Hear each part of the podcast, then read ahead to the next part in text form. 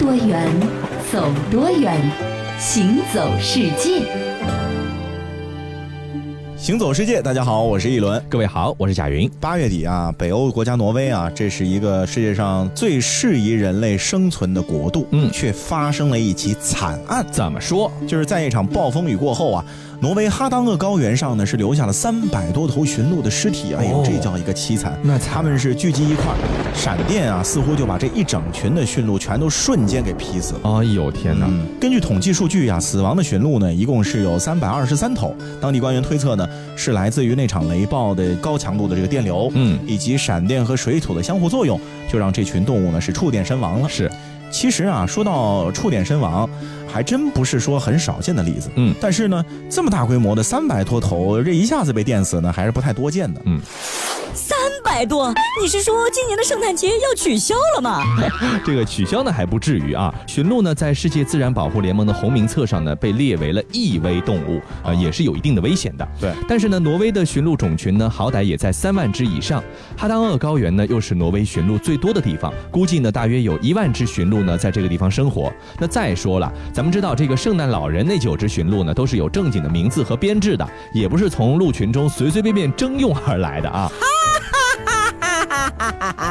哎，不过你也别笑，虽然说整天咱们发誓说啊，这个要是这个事儿我做不好，我就遭天打雷劈，可是真的还没有很多人知道这个雷劈到底是怎么回事儿。哦，这比如说吧，这三百二十三头驯鹿是怎么会被一口气劈死的呢？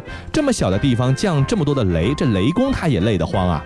实际上啊，这一大群的驯鹿非常有可能是被一次雷击一起劈死的。对，先来了解一下，嗯雷击是怎么来发生的呢？是，其实呢，雷击的发生呢，就是大量的电荷在云以及地面之间转移。嗯，那我们看到的闪电呢，其实就是电荷击穿空气所造成的一种现象。是这个电流呢，可以达到惊人的两万安培，十分明亮，而且也十分恐怖。嗯闪电的亮光啊，强到能够损伤眼睛。嗯所以呢，小孩子在闪电的时候，千万不要盯着闪电看，是看多了容易致盲。但是这个闪电击中地面之后呢，并不会到此结束。就比如说你往地上呢泼了一盆水，不但呢直接泼到的地方会湿，周围一大片呢也会慢慢的变湿。嗯，那么因为这个水呢会往外流啊，往外散开啊，闪电也是如此。虽然说扩散开来的闪电威力呢会大大的降低，但是别忘了，人家一共有两万安培呢，而人体需要多少安培会死翘翘呢？只需要零点一到零点二安培就足够了。哇，啊，这也就是说，美国国家天气署的官方警告是说，当雷暴天气到来的时候，任何的户外地点都是不安全的。而这个驯鹿呢，又是群居动物，如果说一个鹿群真正的过于倒霉，正好有一头被闪电击中，那么一下子死掉几百头也是可能发生的。那接着咱们就来研究一下这圣诞老人的坐骑，这个驯鹿到底是个什么动物？驯鹿是一种适合台原生活的古老鹿种，因为它生活在寒冷的北方，所以被圣诞老人选中，多少有点近水楼台先得月的意思。说正经的，也许真正的原因是驯鹿适应严寒，为了在雪下找食物，它们的嗅觉很灵敏，而且视觉也不坏。有趣的是，驯鹿两性都有角，这在鹿类中啊是很特别的。圣诞老人的驯鹿都是母的，因为公鹿在十二月底的时候鹿角已经掉了。可是为什么圣诞老人的驯鹿大多都给起了雄性的名字呢？驯鹿的身份这次真的扑朔迷离了。嗨，这认真你就输了。还有更绝的呢，圣诞老人的驯鹿还可以飞，那就不能公路永远不掉脚吗？那么下面我们来看一看阿拉斯加渔猎管理部门对圣诞老人的驯鹿的所谓科学描述。圣诞老人的魔法驯鹿是驯鹿的一个亚种。圣诞老人驯鹿和驯鹿的其他亚种外貌十分相似，但也有一些显著不同。驯鹿的其他亚种中，成年雄性的鹿角都会在每年十月底掉落，只有未成年的雄性和雌性会将鹿角保留到第二年四月。本亚种的另一个特征是拥有飞行的能力。通过圣诞老人一家的人工训练，目前只要频繁的给本亚种的个体喂食胡萝卜，它们就可以在极短的时间内飞越极长的距离。我就喜欢听你一本正经的胡说八道。刚才说到了闪电啊，是我们自然的一种现象。哎那么其实呢，我们在关于光的这样的一个人类对自然的追求中呢，有好有坏。哦比如闪电呢，就是一个让人觉得避之不及的东西。嗯但是星光呢，往往会给人非常非常美妙和璀璨的感觉。对，所以有很多歌曲都是描写星光的，是，比如什么罗中旭什么星光灿烂啊，是哎等等之类的。当然还有很多的评选呢，都是以星为这个标准的，比如说什么五星级酒店啊，对对对对对还有什么米其林的一星、二星、三星餐厅啊等等。那么在七月二十一号的傍晚呢，新加坡的圣淘沙名胜世界华丽的宴会厅里面可以说是名厨云集，因为就在当天呢，美食圣经米其林指南呢是正式登陆了新加坡，摘星的有二十九家餐厅的代表举起酒杯共襄盛举。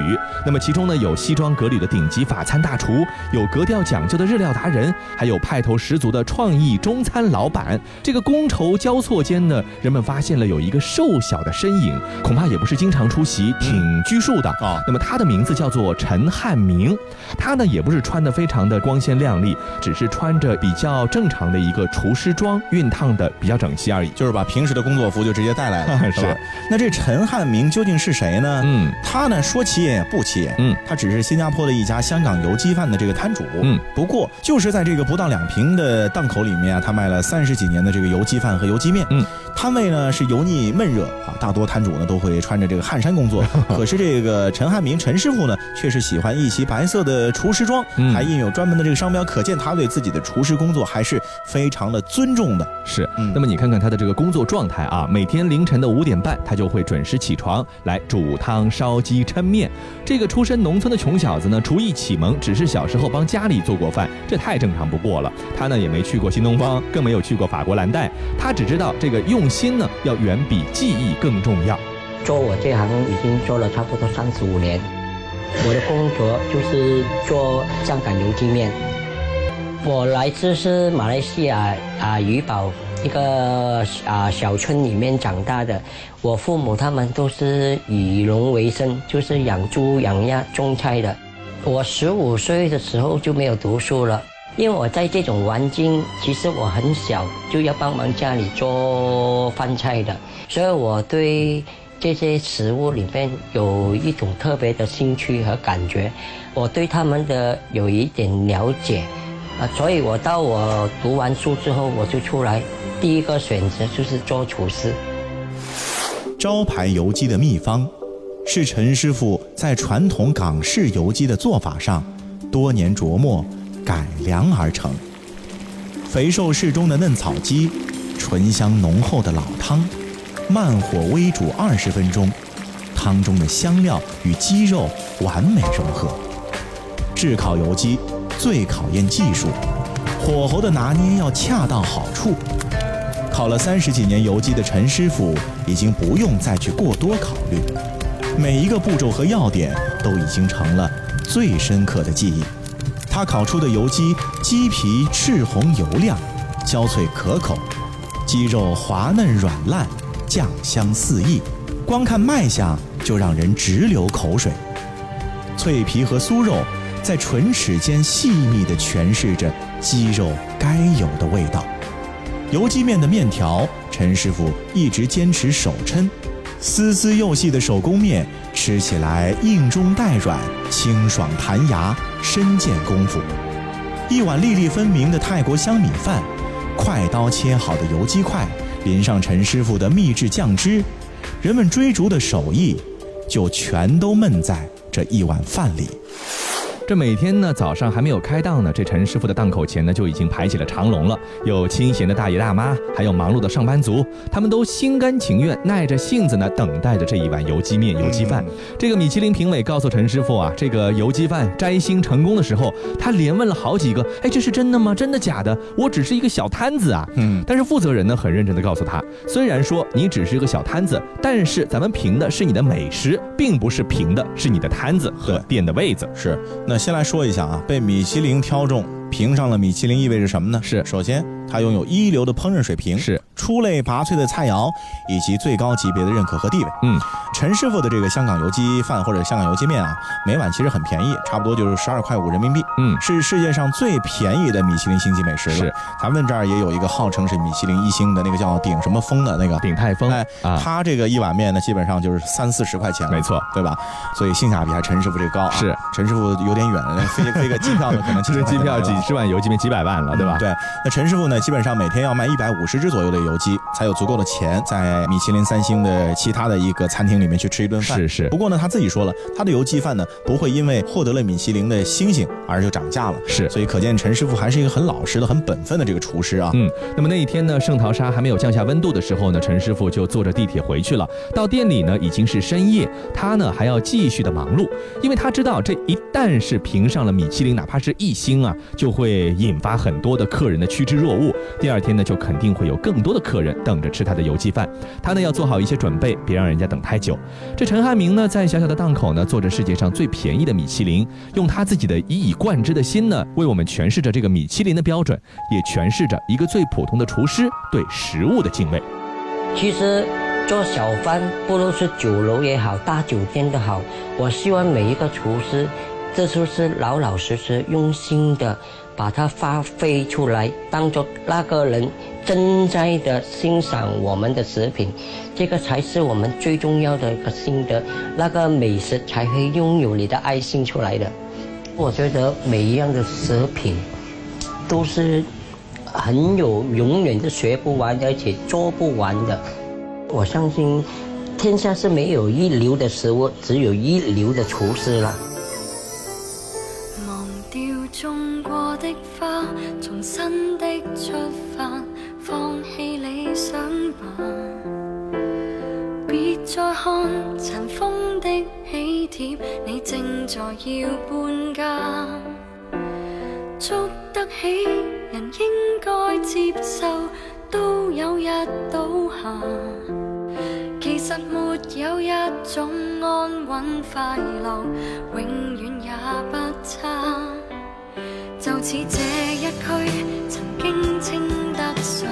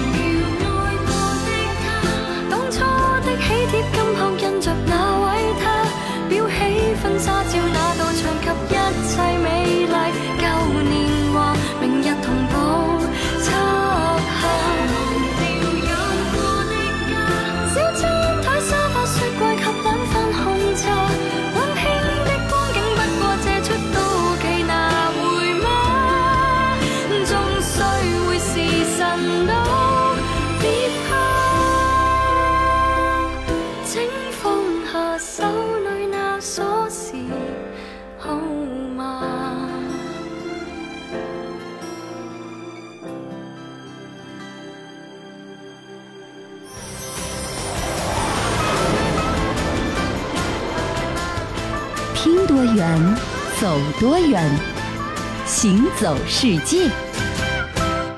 欢迎继续回到《行走世界》，大家好，我是一轮。各位好，我是贾云说。到这个米其林星级厨师或者说餐厅，对，咱们中国内地呢，嗯确实提不起气来。嗯为什么呢？咱们属于美食之国，是啊可却没有一家米其林餐厅。哎呦，啊、为什么呢？可惜的。可能就是因为啊，咱们这儿的餐厅啊，有很多的时候的这个竞争呢，往往不太那么的正规。嗯，嗯，比如说有一家什么美食店火了，是，很多人呢，他不是想办法做一家自己有特色的美食店，而是而是去抄别人的。比如说我我记得很清楚啊曾经有一段时间很流行土家烧饼，是出了一个牌子的土家烧饼，对，之后呢，就各种各样花样的土家烧饼全出来了。对对对，啊，那名字呢，基本上改的大同小异的。对还有什么呢？白斩鸡。嗯，上海人最早呢吃这个小绍兴，嗯后来呢出了个镇鼎鸡，嗯，镇鼎鸡之后就厉害了，是什么王鼎鸡、张鼎鸡啊，什么李鼎鸡，反正就是前面改个字，后面都鼎鸡。对对对，据说是在那个地方做过的什么经理啊之类，自己跳槽出去单干，所以换了个名字就上招牌了啊。这给人感觉好像是是有点不让人做生意的感觉。没错另外说到这个馒头，有一段时间这个比巴馒头特别火，是吧？哦，后来比巴馒头之后就出了什么巴比馒头、嗯比巴比馒头、巴比巴馒头，巴巴馒头、哎比比馒头，就像这个绕口令一样啊。没错没错。所以这种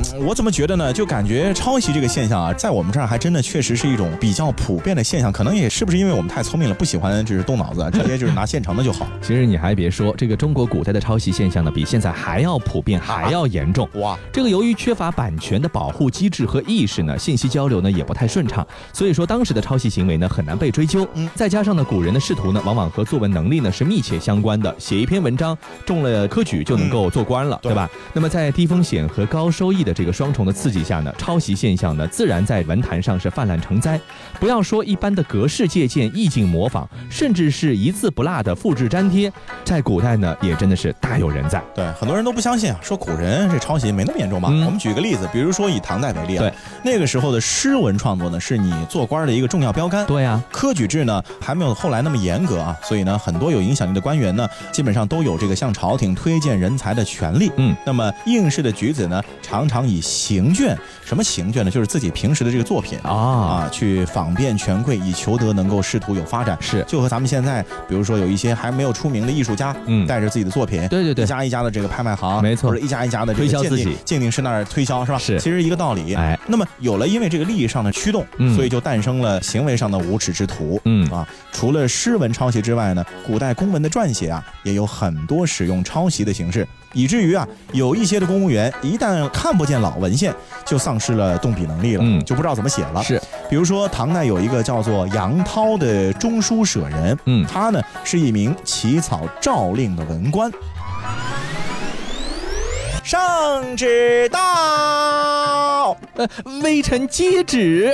杨涛爱卿，朕令你起草前线粮草押运诏令，三日内报朕阅视，军情紧急，不得有误。微臣呃接旨。哟，大人，您慌什么呀？这这这这这这，哎，赶赶紧找管理文件库房的令史前来，那个看看前朝是怎么写这种诏书的。哟，大人，您不知道啊，他休假了。什么？休假了？那可如何是好？快遣人用斧子啄开库房窗户进去找。你看这杨涛啊，竟然到了不抄袭就没有办法办差的地步了，啊。难怪啊，当时很多人讥讽他是什么呢？叫他是着窗舍人。哎，是，再比如北宋年间啊，有一个叫陶谷的翰林学士，嗯，基本上属于现在博士生的这种级别了，以自己有大功劳为借口。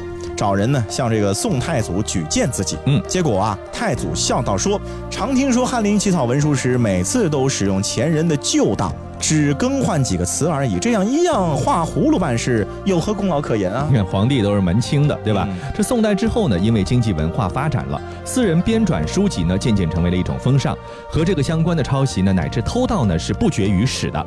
中晚明时呢，张之相编修了这个《唐诗类苑》二百卷，他的初稿呢，刊行前呢，被卓明清这个人所得到了。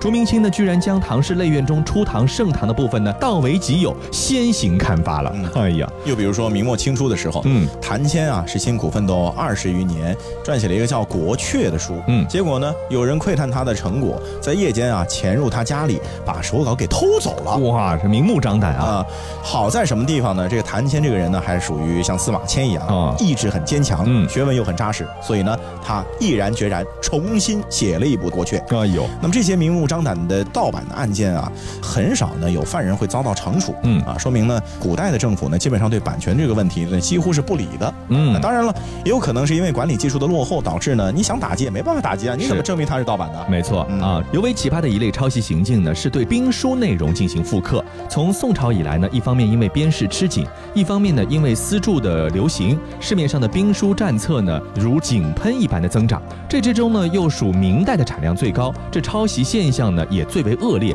常常是连名人名著都不能免俗。嗯，比如说我们翻看明初刘基所写写的这个《兵法新要》啊，嗯就能够发现，这个里面堂而皇之的大段了复刻了《五经总要》这本兵书。嗯，晚明时期毛元仪编写的《五备志》呢，也照搬了很多五经里面的内容。嗯但是《五经总要》成书于宋代，其中很多兵器战法呢，别说明朝人不用，连宋朝人基本都没用过。是啊，兵书呢属于这个工具类的书籍，就和嗯字典一样。是如果说简单抄袭的话呢，就是丧失使用价值了，因为很多东西都是在不断变化的嘛。对啊啊，一百年前用这个工具，一百年后可能这工具有都没有了。是那写它没有任何的意义啊。对，因为这样的一个书籍文字这类的东西呢，抄袭非常的简单，所以说呢就为人所钻空子了。但有些东西呢是你怎么抄都抄不来的，比如说美景，嗯尤其是一些独特的美景。对，比如说在遥远西南非洲的纳米比亚，嗯，因为恶劣的自然环境呢，那里成为了世界上人口密度最小的国家。嗯，哇，这个感觉还挺空旷的。是。然而呢，八千万年前形成的红沙漠啊，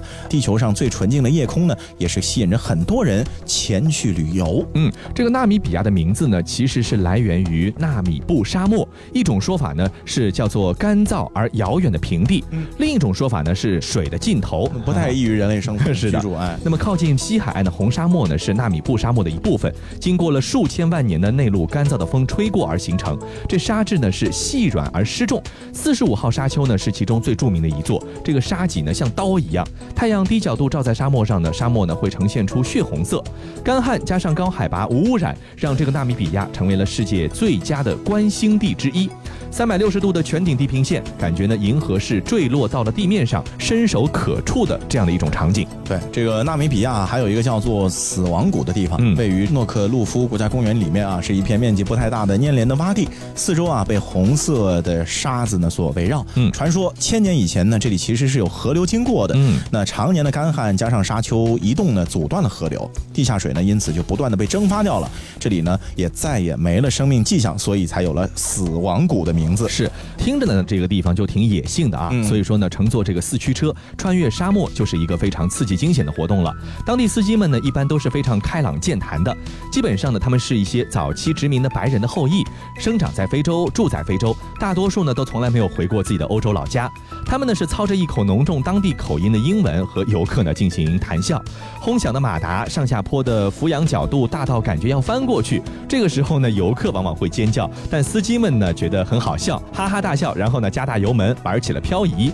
爬到沙丘的顶处呢，如果你四处环望，一边呢是浩瀚汹涌的大西洋，另一边呢就是绵延无尽的沙丘。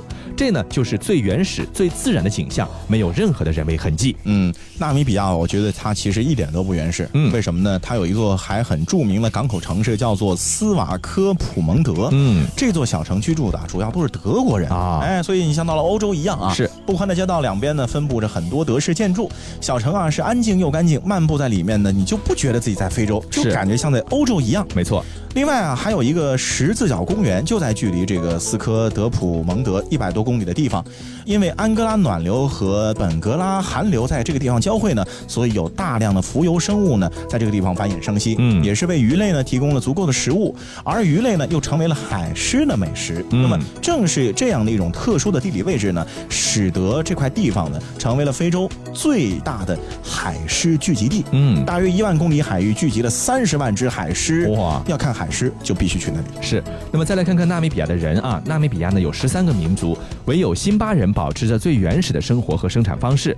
有媒体报道说啊，在外人眼中呢，他们贫穷落后，而他们自己呢，则认为没有战斗、没有犯罪、没有仇恨，已经是他们的生活的快乐所在了。嗯，这辛巴人呢还有一个别称叫做红泥人。嗯为什么叫他们红泥人呢？是因为基本上呢，他们上身啊都不穿衣服的。嗯，为了防止晒伤，还有为了防止蚊虫叮咬呢，他们每天早上呢会用红色的泥巴去涂抹全身。哦啊，所以呢就有了这个红泥人的美名。是，那这个辛巴族的女人们呢是终生都不洗澡的，哦可能是因为那边太过干旱，很缺水的关系啊。嗯那么怎么清理自己呢？对呀啊，就靠香薰。哦，然后呢，因为遗传基因的问题，所以导致啊，辛巴族的男孩子在十岁的时候啊是道坎儿。哦就这十岁的时候吧，特别容易夭折。可能生理上有一些基因缺陷，哎基因缺陷吧？嗯所以说呢，基本上呢，在辛巴族人里面呢，都是一夫多妻的，就为了繁育后代成功率高一点啊。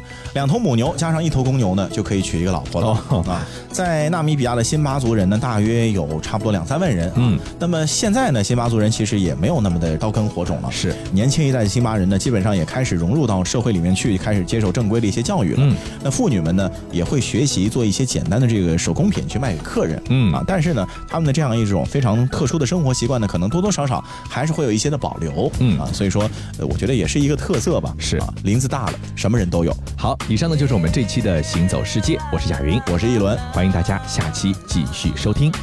昨天晚上做了个梦，我走进撒哈拉沙漠，空无一人站在太阳下。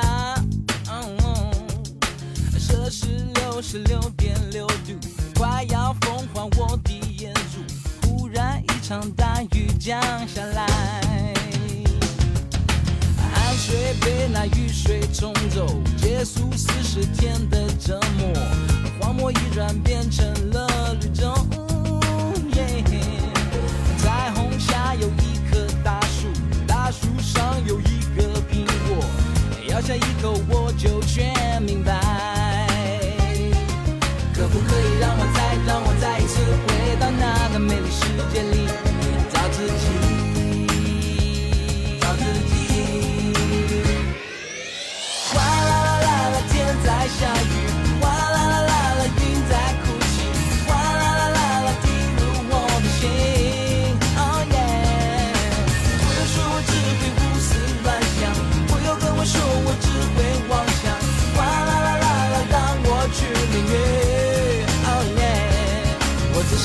够再能够再一次回到那个美丽时光里，找自己。